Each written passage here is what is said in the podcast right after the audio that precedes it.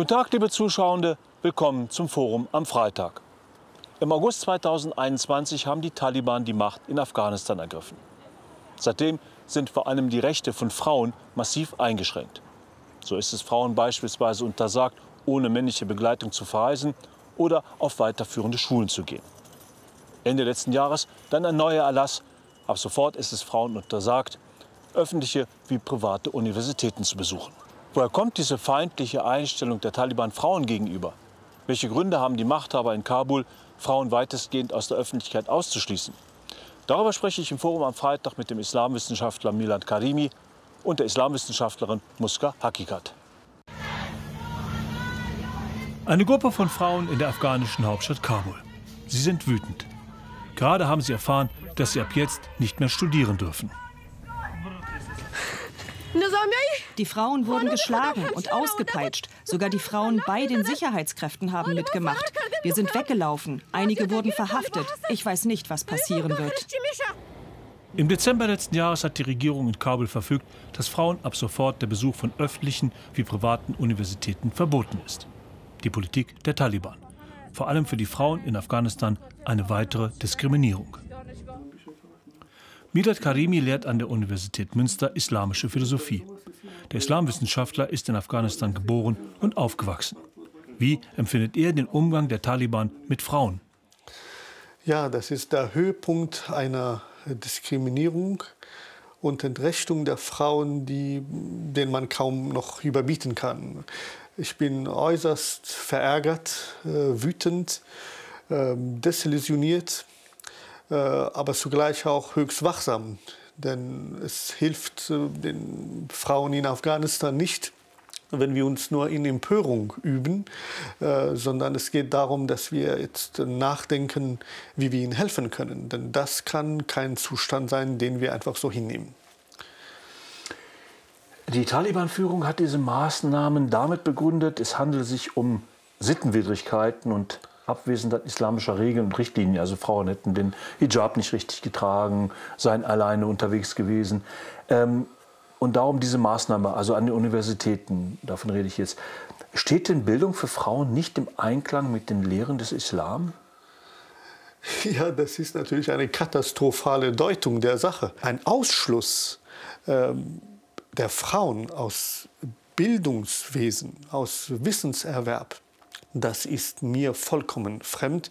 In der islamischen Tradition, bereits schon zu Lebzeiten des Propheten, aus dem Hause des Propheten, sind wir mit Frauenfiguren vertraut, die höchst ähm, mutig, klug, ähm, wissensdurstig, ähm, auch die äh, damalige Gesellschaft und die Wissenstraditionen und Kulturen mitgeprägt haben. Äh, vor kurzem ist ein Buch erschienen, ein Lexikon, äh, in dem 10.000 ähm, muslimische Gelehrten ähm, äh, dokumentiert, die alle Fachdisziplinen der islamischen Gelehrsamkeit mitgeprägt haben, von der Hadith-Wissenschaft bis hin zu islamischer Mystik. Insofern ist es ähm, kaum verstehbar, warum wir ein Geschöpf Gottes welches mit allen Verantwortungen und mit allen ähm, äh, Würdigungen, die man sich nur vorstellen kann, von Anfang an auch diese Würdigung erfahren hat, heute als ein Mensch zweiter Klasse betrachtet. Woher kommt denn diese frauenfeindliche Einstellung der Taliban? Ähm, zumal gerade was Bildung anbetrifft, wir ja wissen, dass die Taliban-Führer ihre Töchter selber auf äh, gute Universitäten im Ausland schicken. Äh, und äh, auch Imame in Deutschland, unter anderem ihr Kollege Mohanad Rashid hier von der Uni Münster, hat gesagt, Bildung ist ein Recht für Frauen, dass Frauen es erwerben dürfen. Das ist eine islamische Tradition. Haben die, die Taliban dann ein anderes Islamverständnis haben die einen anderen Zugang zu den Quellen? Wie kommen die zu diesen, zu diesen Auffassungen? Hier geht es um eine patriarchale Betrachtung und Deutung der Welt, wofür dann religiöse Dogmen, religiöse Ideen dann äh, aufgenommen werden, um ihre eigene äh, zutiefst sexistische Sicht der, der Welt äh, zu, zu begründen. Wie zum Beispiel eine Frau gilt für die Taliban, so ähnlich dürfte es auch im Iran sein, vor allem als ein sexuelles Subjekt. Im Grunde genommen ein Störfaktor für die Männer, die, wenn sie mit Frauen in Berührung sind, Frauen sehen, wie auch immer, äh, äh, sich nicht mehr konzentrieren können äh, auf das, äh, wofür sie eigentlich äh, angehalten sind zu tun. Das heißt, sie können nicht, nicht mehr ihrer Pflicht nachgehen, denn Frauen hindern sie sie verführen, sie sind äh, Störenfriede im Grunde genommen. Die, die, der Frieden in einer Gesellschaft ist gestört, wenn es dort auch Frauen sichtbar, sowohl visuell als auch audiell, auch äh, vertretbar sind. Das Weltbild der Taliban setzt sich zusammen aus einem sehr strengen Islamverständnis sowie dem Pashtunwali, dem jahrhundertealten Wertekodex der Pashtun. Muska Hakikat ist Islamwissenschaftlerin und selbst Pashtunin. Die Tochter afghanischer Eltern hat zu dem Begriff des Pashtunwali geforscht. Woher kommen für sie die Einschränkungen der Taliban gegenüber Frauen?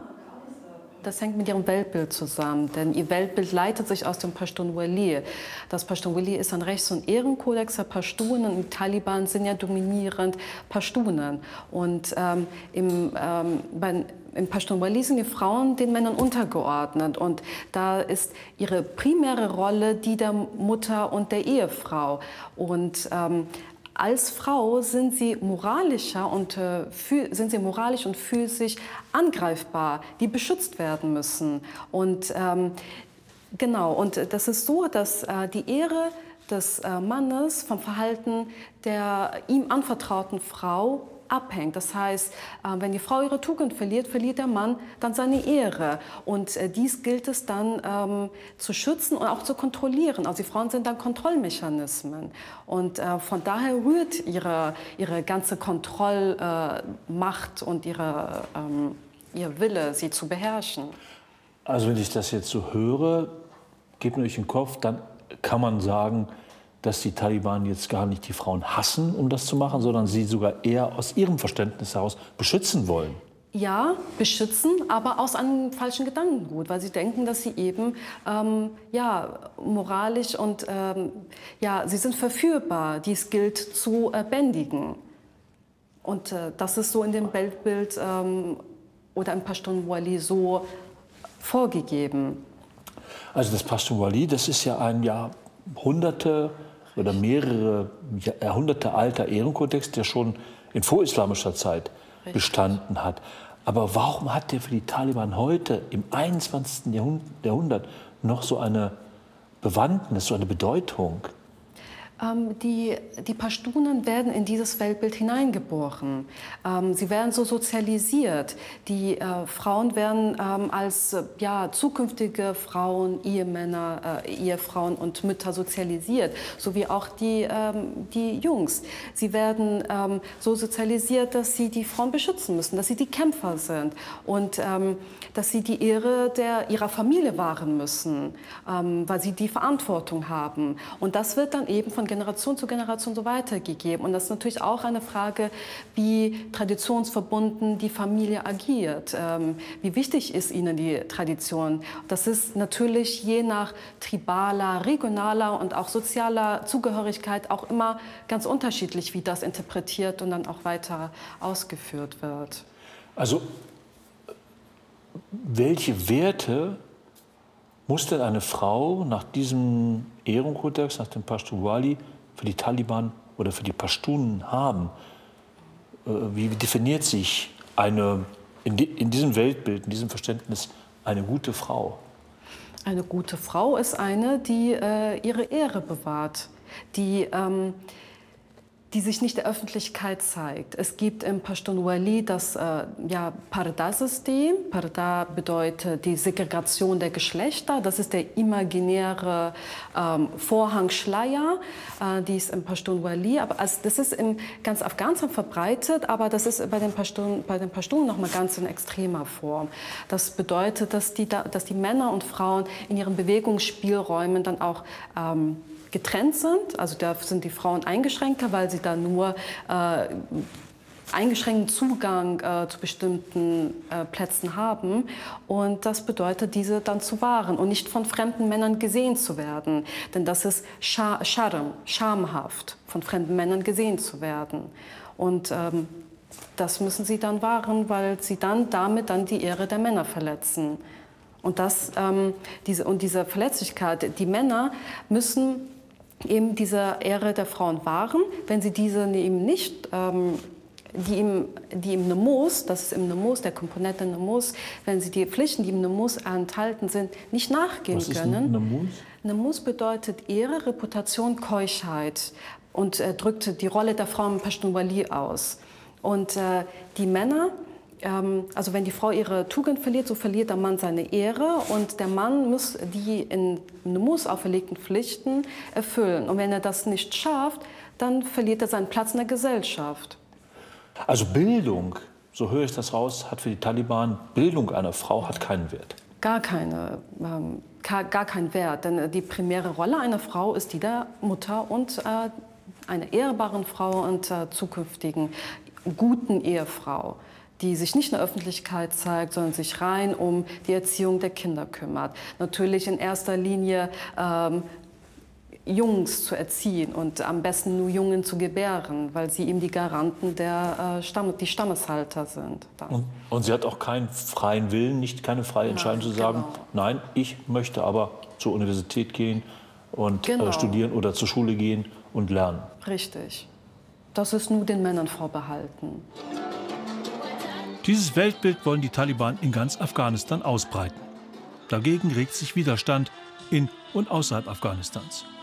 Weltweit organisieren afghanischstämmige Menschen Protestaktionen, wie Mitte Januar in Frankfurt.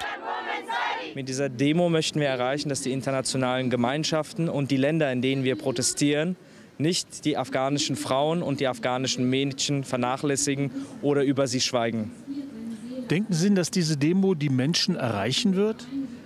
Auf den sozialen Netzwerken definitiv. Da wurden sie schon erreicht. Da haben uns äh, ganz viele Influencer, aber auch Sänger und Sängerinnen aus der afghanischen Community, aber auch außerhalb der afghanischen Community mit Sean Penn in Hollywood, der auch auf diese afghanische Bewegung in Afghanistan, aber auch auf uns aufmerksam gemacht hat bei den äh, Awardshows.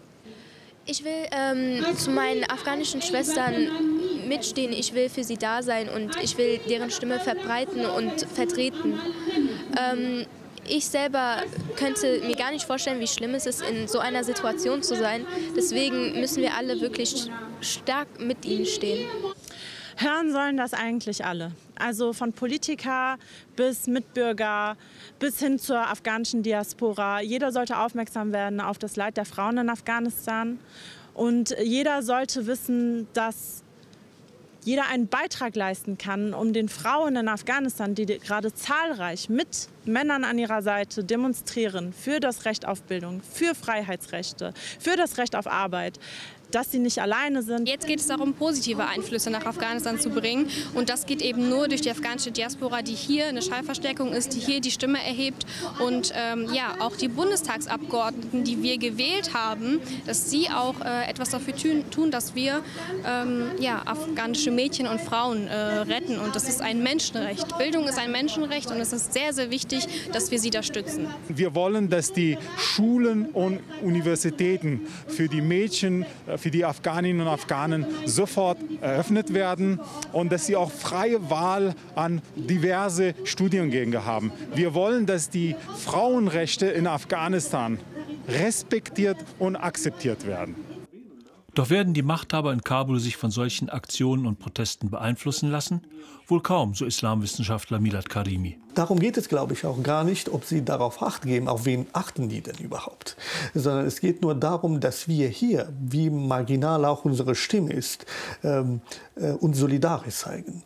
Dass wir sagen, was für uns hier nicht geht. Dass wir ein klares Zeichen dahin senden und sagen, ich kann sie nicht davon abhalten, weil ich kein Soldat bin und sie nicht erschießen kann, äh, weil ich, ich persönlich vielleicht ein Pazifist bin, sondern es geht darum, dass ich sie theologisch isolieren kann. Ich kann sagen, dass das, was du machst, mit meiner Religion nichts mehr zu tun hat. Das ist nicht einfach eine konservative Lesart, sondern das ist einfach ähm, eine Perversion der Botschaft des Islams. Und ich bin jemand, der oft und in allen meinen Büchern für die Mehrdeutigkeit und Offenheit plädiert. Aber hier ist eine rote Linie überschritten. Und da fühle ich mich selbst, äh, wie soll ich sagen, angekratzt. Ich kann mich nicht mehr im Spiegel anschauen, wenn ich das in aller Deutlichkeit nicht äh, sage. Es besteht wenig Hoffnung, dass die Taliban ihren Kurs ändern. Ihre Hartnäckigkeit haben sie auch schon in der Vergangenheit gezeigt, als sie sich weigerten, Osama bin Laden auszuliefern. Die sind ein sehr stures Volk, denn ähm, als die Taliban schon damals Osama bin Laden äh, nicht rausgeben wollten, rührte das aus dem Pashtunwali her, denn ähm, Gastfreundschaft, Milmistia, ähm, gehört zu einem ganz wichtigen Gut, denn Osama bin Laden hat um Nenuete, also Zuflucht ersucht. Und ähm, deswegen wollten sie Osama bin Laden keinsterweise hergeben, weil sie so in ihrem ähm, ja, in, äh, gefestigt sind, dass sie den idealen Pashtun repräsentieren wollen, dass sie ähm, da festhalten, egal ob ähm, nun USA, äh, die USA bedroht hat, sie anzugreifen. Letztendlich führte das dann zu ihrem Untergang. Sturheit bis hin zur Selbstzerstörung, keine guten Aussichten für die Zukunft Afghanistans.